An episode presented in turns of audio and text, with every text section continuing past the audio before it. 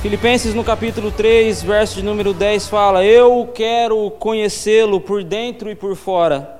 Eu quero experimentar o poder da sua ressurreição e me juntar ao seu sofrimento, moldado por sua morte, para que eu possa chegar em segurança à ressurreição dos mortos. Seu caminho de morte e vida, sofrimento e ressurreição. Ainda não cheguei lá e nem me tornei perfeito, mas eu estou correndo para ganhar tudo e qualquer coisa que Jesus tem reservado para mim. E nada ficará no meu caminho, porque ele me agarrou e não me solta.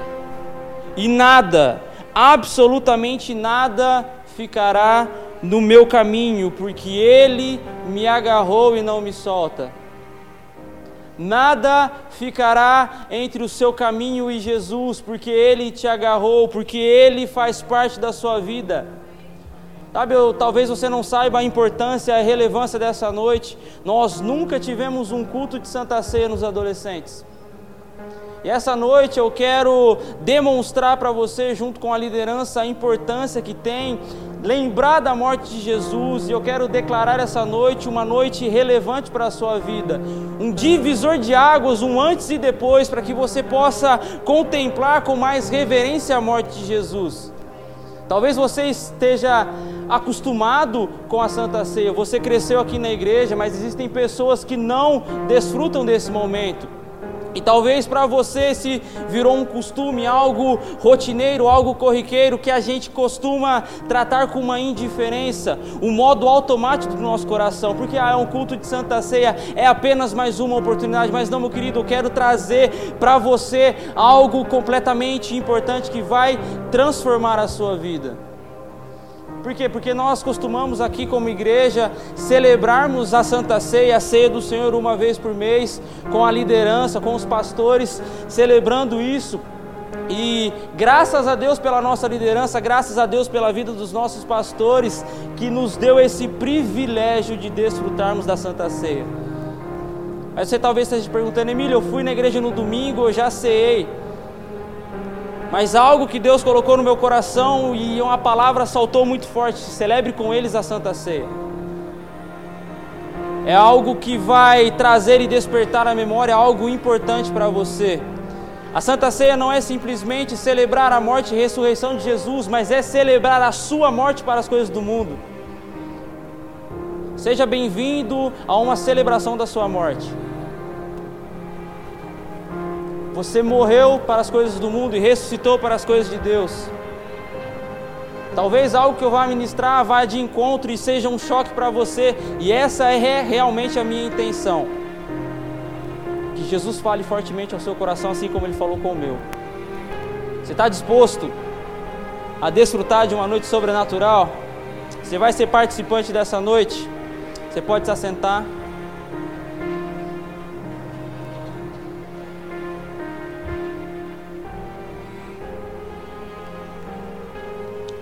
Talvez você esteja se perguntando, Emílio, como eu vou celebrar a minha morte?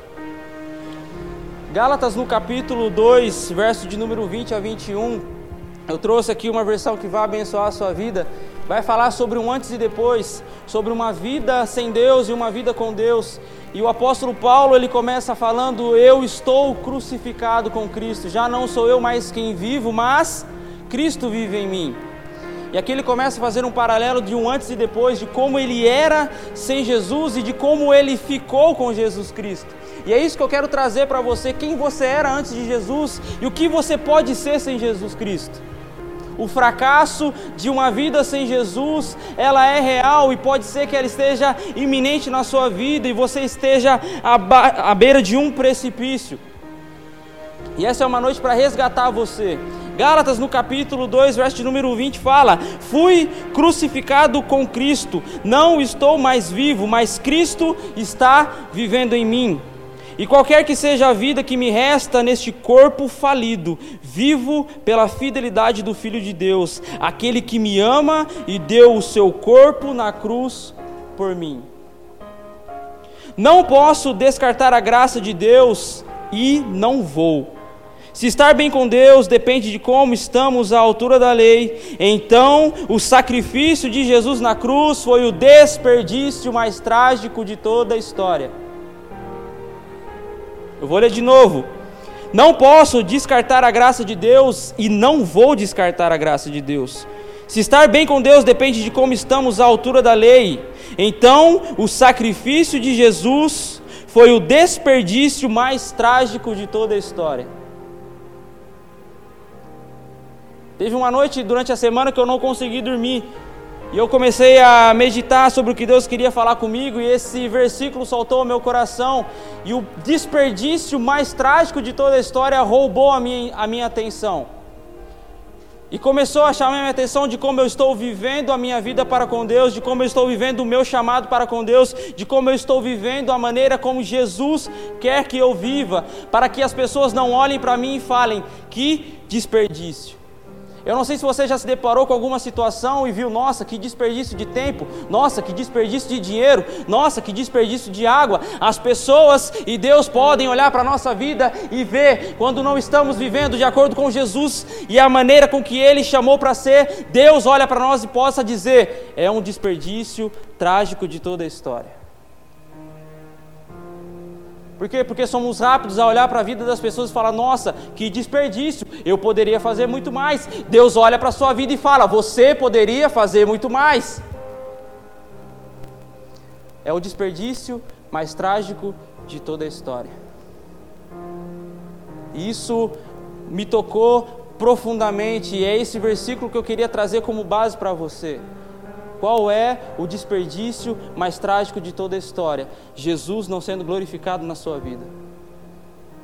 Jesus não sendo glorificado na minha vida. Como você está diante de Deus e como você está diante de Jesus. Essa não é uma noite de julgamento, mas é uma noite de introspecção, de como você se vê por dentro, uma autoanálise, um autoexame. Como você está? Como está a sua vida com Deus? Romanos, no capítulo 6, verso de número 11 fala: Mesmo assim, considerem-se mortos para o pecado e o seu relacionamento com ele quebrado, mas considerem-se vivos para Deus em comunhão ininterrupta com ele através de Cristo Jesus. Ou seja, você foi morto para o pecado e vivo para Deus a sua vida de pecado já não te domina mais. Porque as pessoas sem Cristo não têm opção. Ela peca por que quer pecar? Peca por prazer. Nós, com Cristo morando dentro de nós, e uma frase que eu escutei uma vez me chamou a atenção. Quando eu recebi a Jesus Cristo, eu nunca mais pequei em paz. Quantos aqui vacilam e dão um erro e falam, nossa, perdão Deus. É disso que eu estou falando, de um arrependimento genuíno de não pecar porque gosta de pecar, mas porque acontece. Algumas pressões acontecem, alguns problemas chegam e a gente retrocede, mas não porque gostamos de pecar, nós não somos mais escravos do pecado, não estamos mais sujeitos à dominação do pecado. É isso que Paulo está falando, que nós estamos mortos para o pecado. Eu não sei se você teve a oportunidade de ir a um velório. E não existe um momento onde você reflete mais sobre a sua vida do que estar num velório. Você sai de um velório falando: Nossa, eu preciso mudar a minha vida, eu preciso mudar a minha mentalidade. Nossa, Fulano fez isso e morreu, eu preciso evitar de fazer essas coisas. Não existe um momento mais reflexivo do que estar em um velório. Por quê? Porque você não quer estar naquela mesa deitado num caixão. Então você sai do velório pensando: Uau, eu preciso mudar a minha vida. E um, um velório que me tocou profundamente foi o velório do meu avô. E quando foi fechar o caixão, e se existe um, um durão e um corajoso que fica sem chorar nesse momento, eu posso te dizer que é uma mentira. Sabe, quando fecha o caixão e é o momento de dizer adeus, não existe um corajoso que se fique, não existe um durão que fique de pé. E no momento em que foi fechado o caixão, o meu primo, que era pequenininho naquela época, começou a chorar desesperado e começou a bater no caixão e começou a dizer: Abra, abra, o meu avô precisa respirar. E sabe, aquele momento eu comecei a chorar feito criança, eu tive que sair daquele lugar porque ele começou a bater tão forte no caixão e falava: Meu Deus, o meu avô está nesse caixão, abra essa tampa, ele precisa respirar. E é isso que o escritor de Romanos fala: que estamos mortos. Por mais que o meu primo batia naquele caixão, por mais que ele batia no peito do meu avô, meu avô não podia mais voltar à vida. Por quê? Porque ele estava morto. É assim que Deus vê você morto para o pecado. Morto para as coisas do mundo. Não adianta tentar ressuscitar aquilo que for morto. Por quê? Porque Deus não te ungiu e não te chamou para ser um coveiro. O que, que um coveiro faz? Deus não te chamou para ser um legista. E não te ungiu e não te chamou de filho para ser um legista, para cutucar naquilo que é morto. É por isso que ele fala: você está morto para o pecado. E a partir daquele momento eu comecei a refletir muito mais sobre a vida. E eu espero que você nunca passe por isso, para aprender a glorificar a vida de Deus que está dentro de você.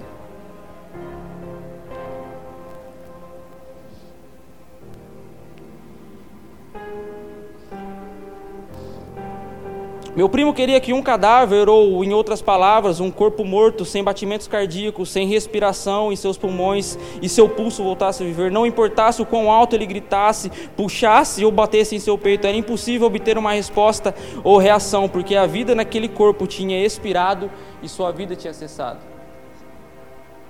É da mesma forma quando você tenta retroceder para a sua velha, velha vida, não existe mais prazer e alegria de você retroceder para aquela vida morta.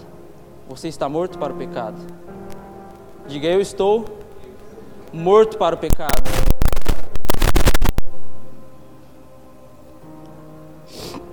Deus não te chamou para ser um zumbi. Ele não te ungiu para ser um zumbi. E eu fui pesquisar o que significa a palavra zumbi.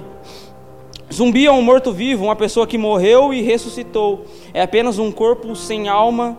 Um zumbi é um corpo de uma pessoa morta, mas que parece viva. Essas são as pessoas do mundo, as pessoas sem Deus, as pessoas que não têm o seu coração quebrantado, as pessoas que não têm o Espírito Santo morando dentro. Você já teve a oportunidade de trombar com uma pessoa saindo da balada? Ela não parece um zumbi sem vida. Deus não quer isso de você. Deus não te chamou para estrelar The Walking Dead, não, Ele te chamou para ser uma referência na vida de outras pessoas. Então essa noite é uma noite para você celebrar a sua morte, mas você está ressurreto em Cristo Jesus para uma nova vida, uma vida de uma possibilidade infinita. Por quê? Porque Deus te ungiu e te separou para ser luz na sua casa, na sua família, onde quer que você esteja. Diga, eu não sou um zumbi.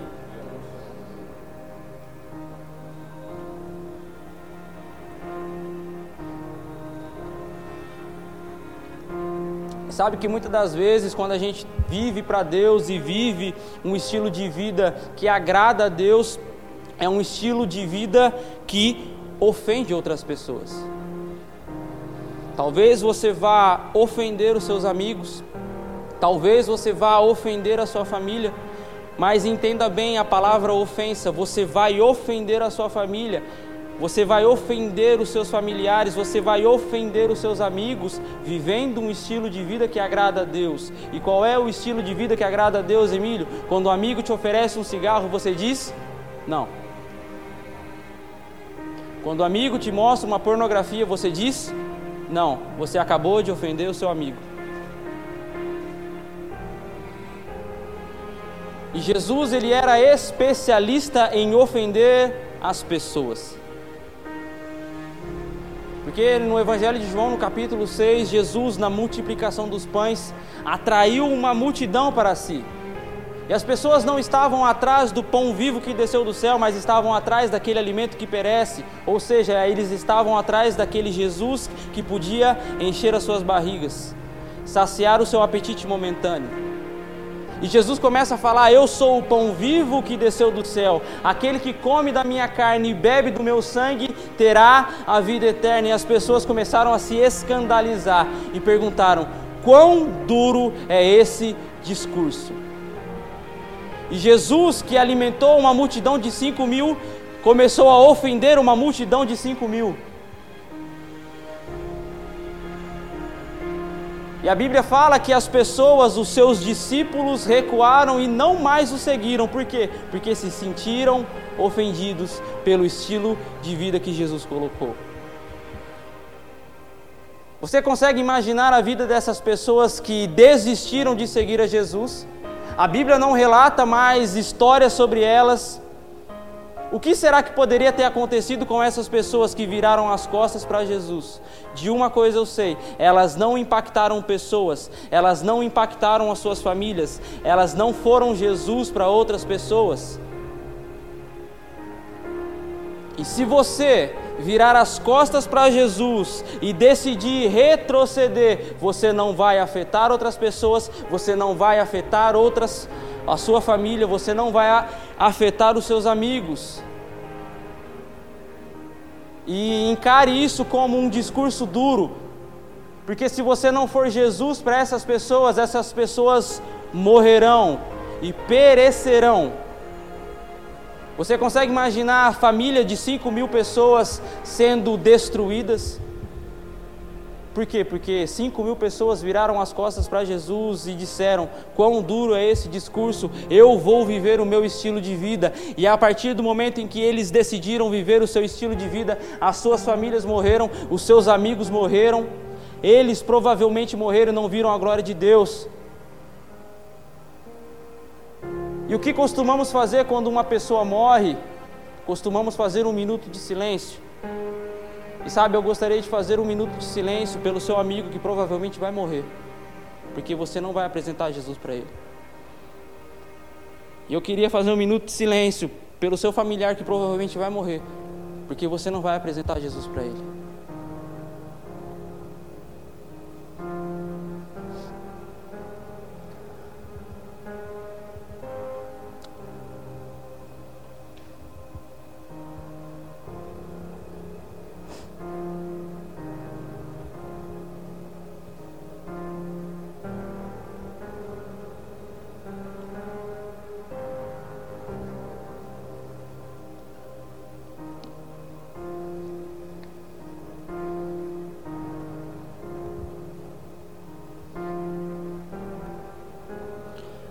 Quão duro é esse discurso? Você sentiu o peso da responsabilidade que você carrega por carregar o nome de Jesus? Mas eu declaro, você atingindo seus amigos, atingindo a sua família, a sua família sendo salva através de você, você sendo Jesus aonde quer que Ele coloque você, você afetando áreas de vida de pessoas que porventura estavam mortas se prepare para trazer o seu amigo no culto, porque ele vai ver Jesus através da sua vida. Você carrega uma unção, e com essa unção, um peso de responsabilidade. É isso que a mesa representa. Não um pedaço de pão e não um cálice de vinho qualquer, mas a memória de Jesus. O que a mesa representa para você?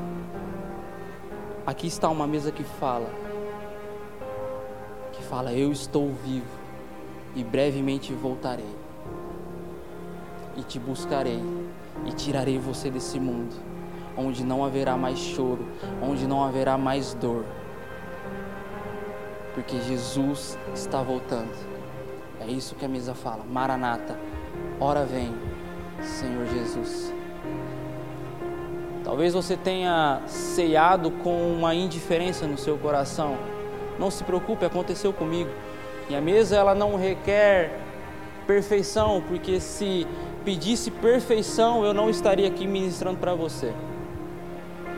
O que, que a mesa representa? Um desejo ardente por Jesus.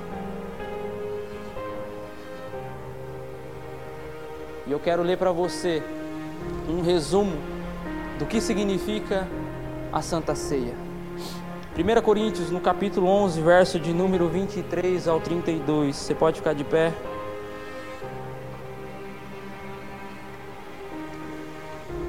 Guarde essas palavras no seu coração.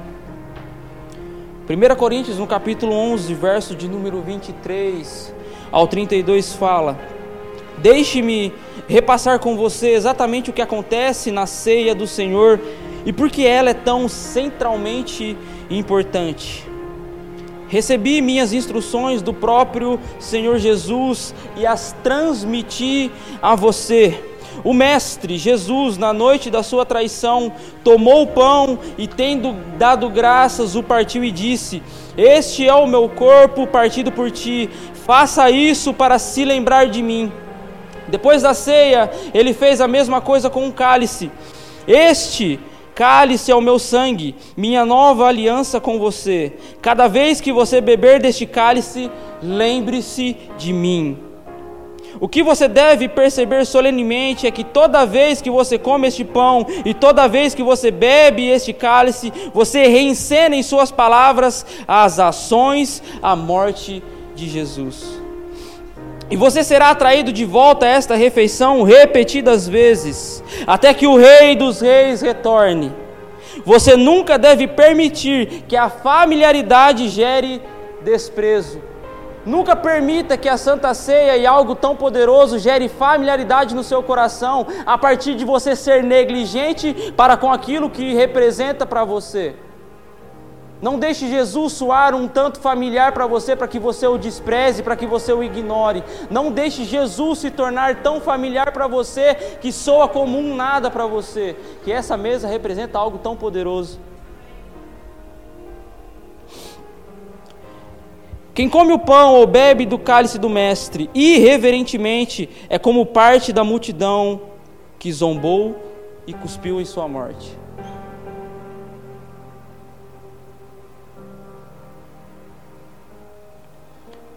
Esse é o tipo de lembrança da qual você quer fazer parte? Examine seus motivos, teste seu coração, venha para esta refeição com reverência sagrada. E mais uma vez, não se trata de perfeição. Se você pecou, se você errou, peça perdão, porque não se trata de perfeição, se trata daquele que é perfeito e chama você para perto. Ei, filho, venha ceiar.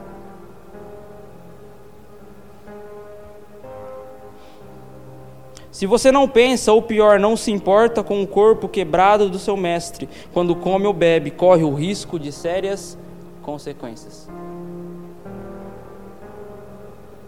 Toda vez que você pega o cálice, toda vez que você pega o pão, lembre-se do corpo quebrado e despedaçado de Jesus, partido por você.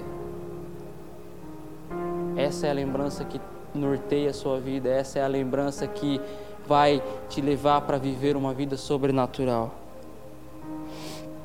É por isso que muitos de vocês ainda estão apáticos e doentes, e outros foram para uma sepultura precoce.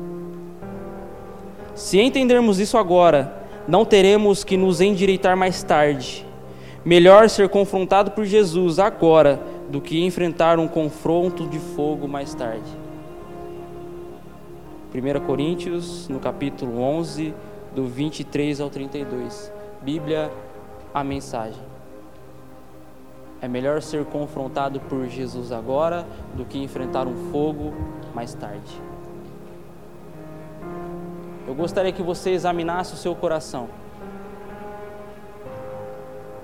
e analisasse: será que Jesus ele é o centro de todas as coisas na sua vida? E eu não gostaria que você deixasse de cear. Por quê? Porque Ele te tornou digno. Ele te fez um filho. Ele te fez capacitado. Mas Jesus, Ele continua sendo o Rei dos Reis, o Senhor dos Senhores para você? Qual é a intenção do seu coração ao pegar aquele cálice e tomar aquele vinho e comer aquele pão? O que, que vai mudar na sua vida? Isso representa a vida eterna. Isso representa saúde para o seu corpo. E como eu disse, a ceia não simplesmente representa a morte e ressurreição de Jesus, é claro que isso representa, mas ela representa a sua morte para as coisas do mundo e a sua vida nova para com Deus. Aquele que está em Cristo é uma nova criatura, as coisas velhas passaram, eis que tudo se fez novo, novidade de vida, coisas novas, algo sobrenatural chegando para a sua vida em nome de Jesus. Eu declaro que quando você ceiar, os seus olhos espirituais se abrirão, o seu coração vai queimar diante da presença do Todo-Poderoso.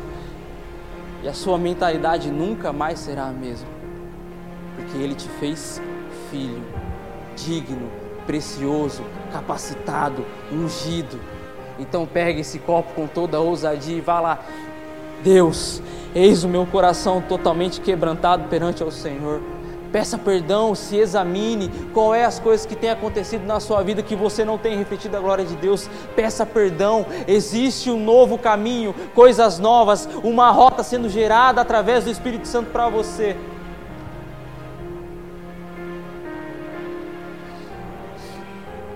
Quero chamar o Jonatinha Vanessa.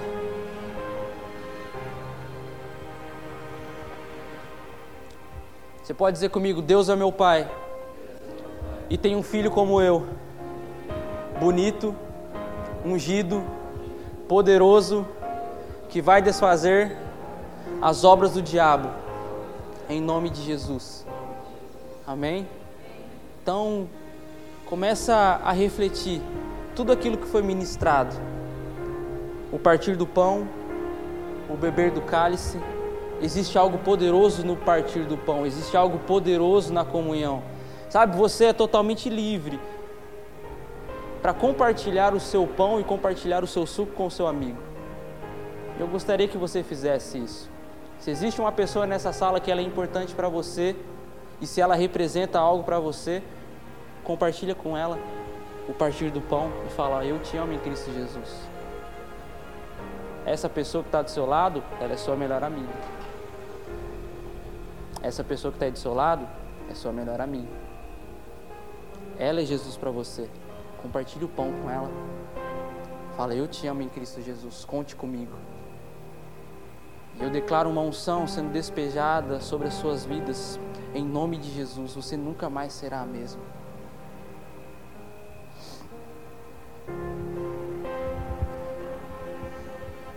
Existe uma passagem na Bíblia que fala sobre os dois discípulos de Jesus saindo pela estrada de Emaús após a sua morte. E a Bíblia fala que esses dois discípulos estavam cansados, desolados, tristes. Por quê? Porque Jesus havia morrido. Mas eles não compreenderam que Jesus morreria, mas ressuscitaria. E a palavra fala que eles estavam ao caminho de Emaús, andando para uma casa, e diz que de repente Jesus chega ao lado deles, mas eles não reconheceram quem era Jesus. E Jesus chega do lado deles e fala: E aí, o que, que vocês estão trocando ideia? Do que vocês estão falando? E eles falam: Olha, você não está sabendo que um profeta poderoso chamado Jesus fez algo maravilhoso em nosso meio, um profeta usado por Deus, mas ele foi morto e nós estamos tristes. E diz que Jesus foi discorrendo pelo caminho, falando da palavra, discorrendo sobre as Escrituras. E eles olham para Jesus e falam: Fique conosco, venha cear com a gente. E Jesus senta com eles. E no momento que ele parte o pão, os olhos espirituais daqueles discípulos são abertos e eles reconhecem que são, que é Jesus que está com eles. E diz que Jesus desaparece. E um olha para o outro e fala: Acaso o nosso coração não queimava enquanto ele falava conosco? Eu declaro o seu coração sendo queimado neste momento, em nome de Jesus. Os seus olhos espirituais sendo abertos, os seus ouvidos espirituais sendo abertos quando você comer e beber de uma maneira digna, em nome de Jesus.